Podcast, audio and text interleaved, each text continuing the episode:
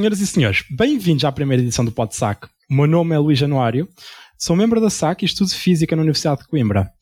Uh, vou ser o vosso host neste, neste, pod, neste podcast, uh, juntamente aqui com o Diogo Frásio.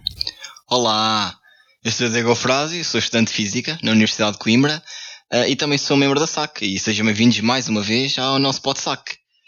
o PodSac é um podcast onde vamos falar de ciência, com uma vertente mais virada para a astronomia e para a astrofísica um, e onde vamos tentar ter sempre uh, um convidado.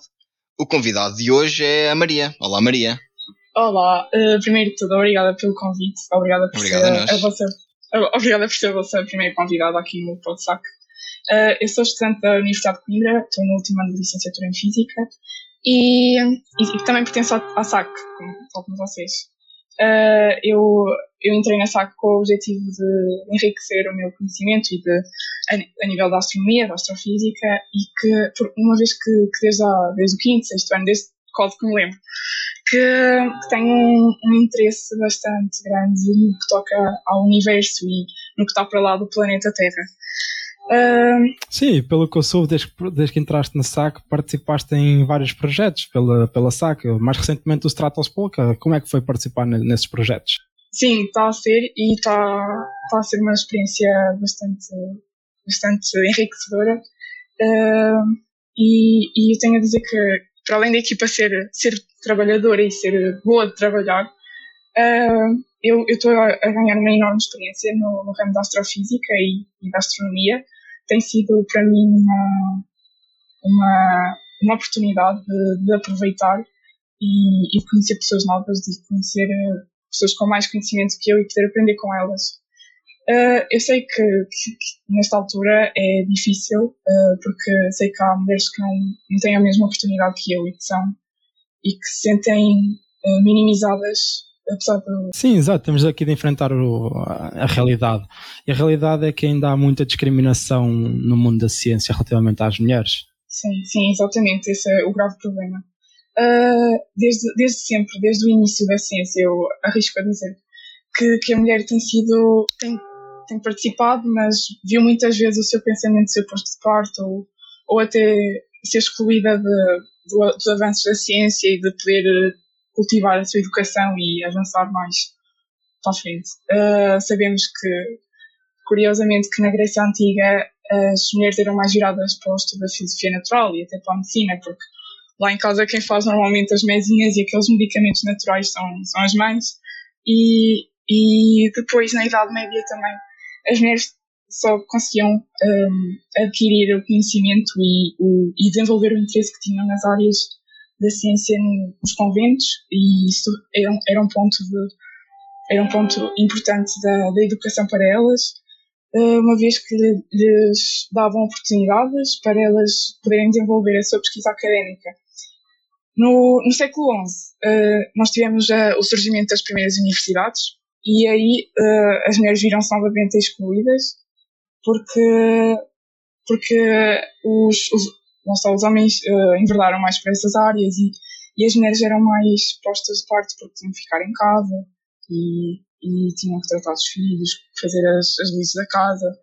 Mas, mas de facto, uh, o, curiosamente, digo outra vez, a Itália uh, teve, teve, essa, teve um, um caminho mais liberal, dando a oportunidade às mulheres seguirem a área da medicina.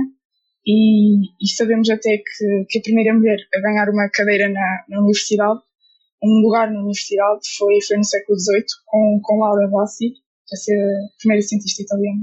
Exato, e só mesmo também aqui acrescentar uma curiosidade, um, que a Universidade de Coimbra não, não, ficou, não ficou muito atrás. A primeira mulher a entrar na Universidade de Coimbra foi uma senhora chamada Domitília de Carvalho, ela entrou no ano letivo de 1891-1892 e ela fez um curso em matemática na altura. Sim, sim, isso é bastante interessante até. Uh, sabemos que, que as mulheres protagonizaram, a partir do século XVIII, uh, grandes avanços na, na ciência, uh, de toda a imposição de papéis de género da altura. Durante o século XIX, elas voltaram a ser excluídas, mas no, fi, no final do, do mesmo século, elas começaram a ascender e a, e a conseguir empregos na ciência e ter oportunidades de educação. até que no século XX é impossível passar por este século sem falar da, da Marie Curie, que, que foi uma química e física. Uh, ela ganhou dois prémios Nobel e, e um em 1903, que foi de física, e depois em 1911 ganhou o prémio Nobel da Química. E ser laureada com este prémio uh, duas vezes é um grande exemplo para, para todas nós e para todos nós, claro. Uh, sabemos que desde 1901 até 2019, de todos os laureados, um total de 923, apenas 54 são mulheres. E, e de facto, 20 delas apenas foram em Física, Química, Fisiologia ou Medicina. E agora, mais recentemente, é, é impossível não falar sobre a, sobre a Mimi Aung. Ela, ela é coordenadora da, do Laboratório de Propulsão a Jato da, da NASA e tem, tem como objetivo uh, construir um, um, helicóptero que tem que ser leve o suficiente para, para voar a, a fina atmosfera do, do planeta vermelho, o que é Uhum. Sim, o que nos leva para o tema do podcast de hoje, que é exatamente o Perseverance, que é onde esse helicóptero vai a bordo.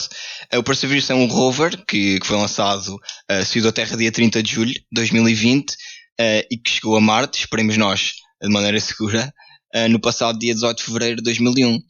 Um, enfim, esse rover tem como objetivo fazer um, inúmeras recolhas de rochas e de regolito para investigação do Sol um, e tem também como um objetivo secundário fazer a, uma procura de sinais de vida antiga e de vida ativa no, no planeta vermelho. Sim, sim, essa, essa pesquisa pela, pela vida no planeta Marte não é ao calhas.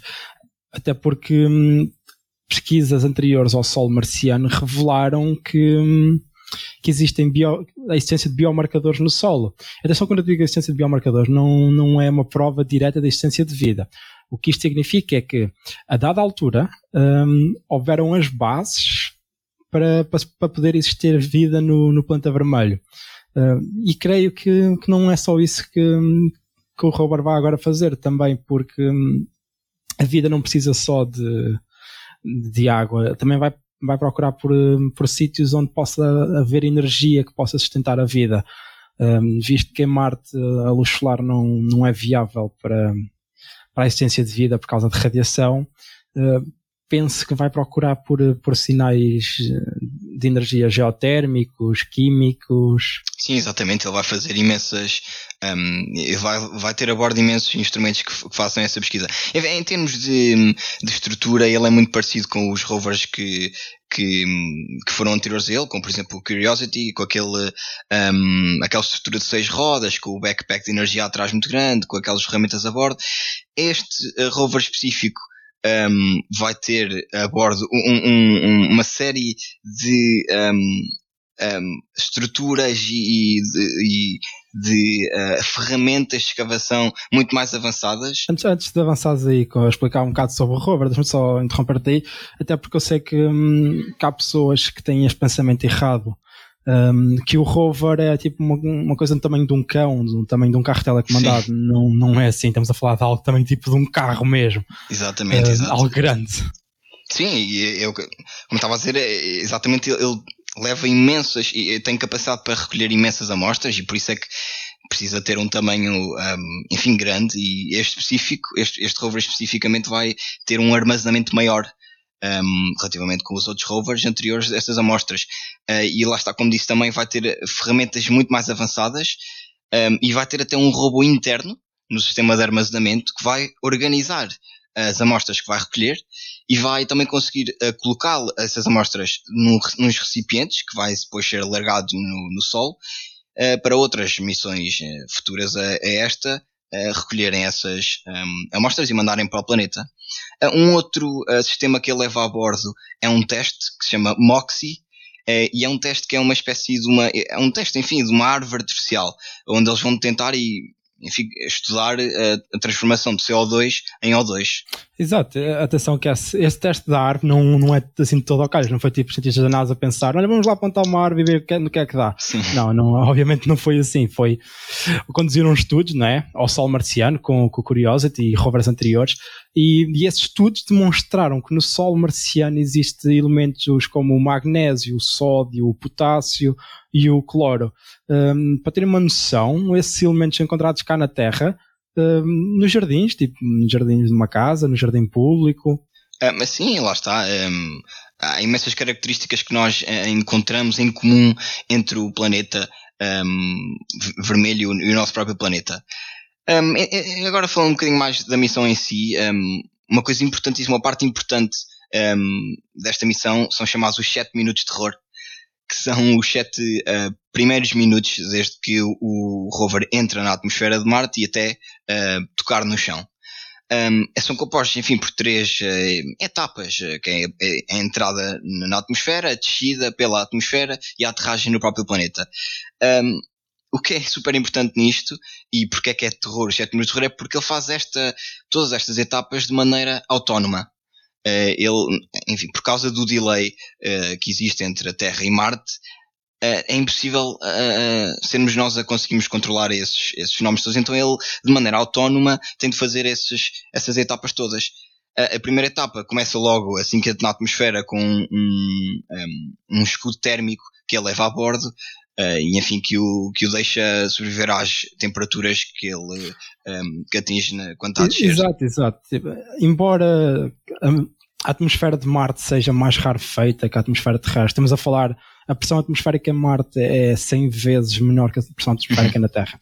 Embora esse fator, um, ehm, mesmo assim vai ser gerado muito calor por fricção entre, entre a cápsula e a atmosfera marciana.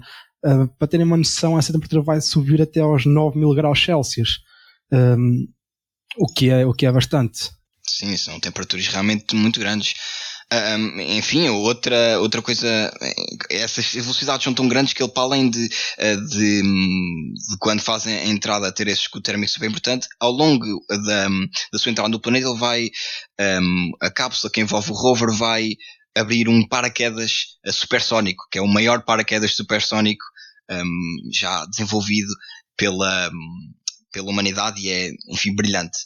Um, quando ele abre esse paraquedas, um, a, a, uma determinada altura vai uma tampa nesse, nessa cápsula que vai, vai, vai abrir e ele com um sistema, outra, mais uma vez, totalmente autónomo de navegação relativa a terreno, ele vai sozinho, um, através de, enfim, processos de inteligência artificial, escolher o local específico para aterrar uh, na, na cratera onde ele vai aterrar. Um, que é ao lado de uma montanha de cerca de 6 km de altitude, sim.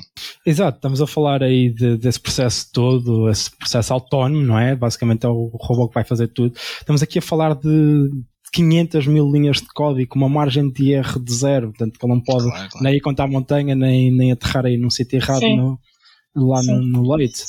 Isso é de facto bastante interessante, uma vez que vai, vai poder contribuir para, para missões futuras e para o desenvolvimento de, de nova tecnologia para poder contribuir para o desenvolvimento Sim, exato.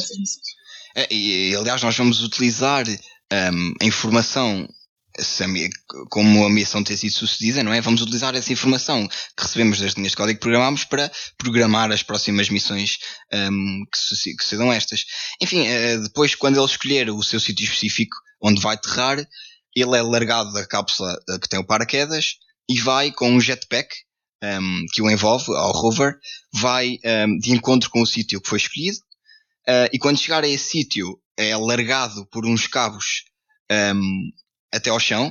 Uh, o jetpack não se pode aproximar muito do chão para não levantar pó e para não danificar o rover. Portanto, o rover desce por esses cabos, é pousado no chão. O jetpack voa o mais longe possível para não atrapalhar a, a missão. e pronto, o rover uh, esperemos nós que ouvir o Safe on Mars, não é? Uh, quando o rover estiver seguro no chão.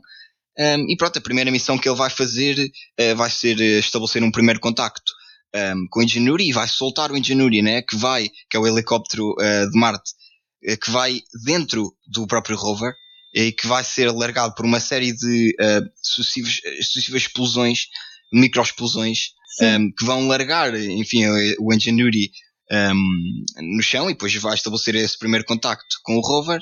Uh, pronto, e depois o helicóptero vai estar pronto a ser utilizado. Uh, o Engenharia vai de facto realizar o primeiro voo motorizado fora do planeta Terra e, e para poder fazer isso uh, vai, vai ter que ter características especiais do, para poder voar uhum. à atmosfera de Marte. Sim, é, tem imensas características especiais e, enfim, eu diria que era uma, uma engenharia impossível, tão brilhante que é. Uh, enfim, em termos de comparação, eu posso. Uh, o, o, helicóptero que voa mais alto no planeta voa a cerca de 12 km de altitude. o avião que voa mais alto no planeta voa a cerca de 24 km de altitude. Este Mars Helicopter se estivesse na Terra, voava a 30 km de altitude. Portanto, é mais do dobro do helicóptero que voa mais alto em Marte. Uh, na Terra, ainda outro, outro exemplo, em média a rotação por minuto, as rotações por minuto de um, de um, helicóptero na Terra são 500. Tem 500 rotações por minuto em média. O Mars Helicopter tem 2500 rotações por minuto, é 5 vezes mais, não é? Exato, já que estás a referir isso, isso das 2500 rotações por minuto não, não é todo ao calhas, não é? Se nós olharmos bem para Marte, embora a gravidade de Marte seja 38% da gravidade terrestre, hum, temos que ver aqui como é que, como é que os helicópteros funcionam. Basicamente, as hélices empurram o ar para baixo de forma a conseguir subir, a gerar força para, para subir.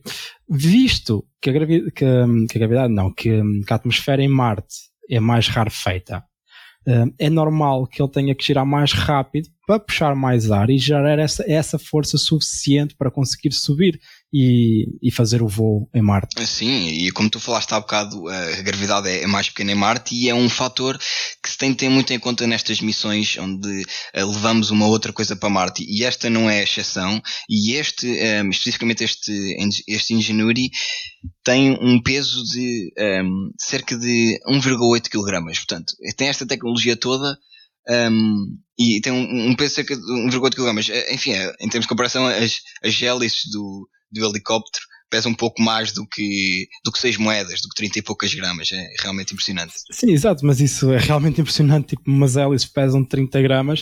Uh, ainda vão ter que resistir às forças geradas no voo, quer dizer, das mil rotações por minuto, como referimos, não é pouco.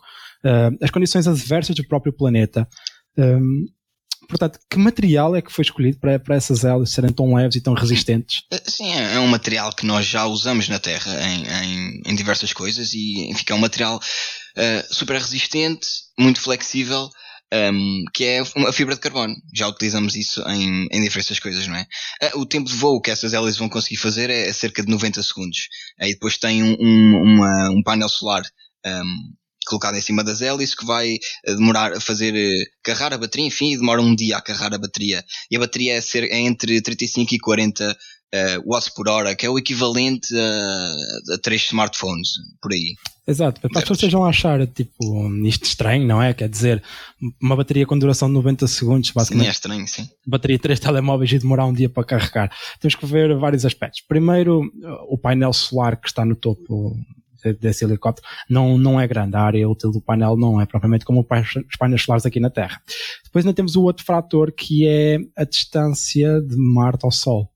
Marte está mais distante que a Terra um, e não chega lá tanta luz solar. Portanto, obviamente o painel solar não vai ser tão eficaz como os painéis solares estão aqui na Terra.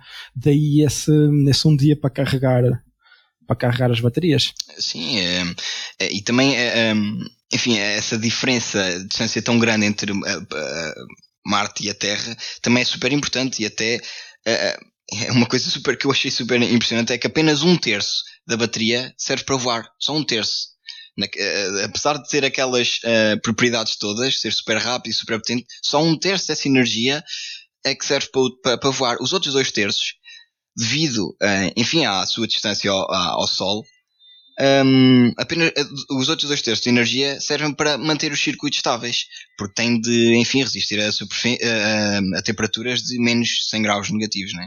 Menos 100 graus? Então, mas essa é a temperatura de Marte? Como é que. Como é que... Não, não, temos que, ver, temos que ver o seguinte: a temperatura em Marte abrange dos 140 graus negativos aos 35 graus uh, positivos, mas não, não é propriamente tudo no mesmo sítio.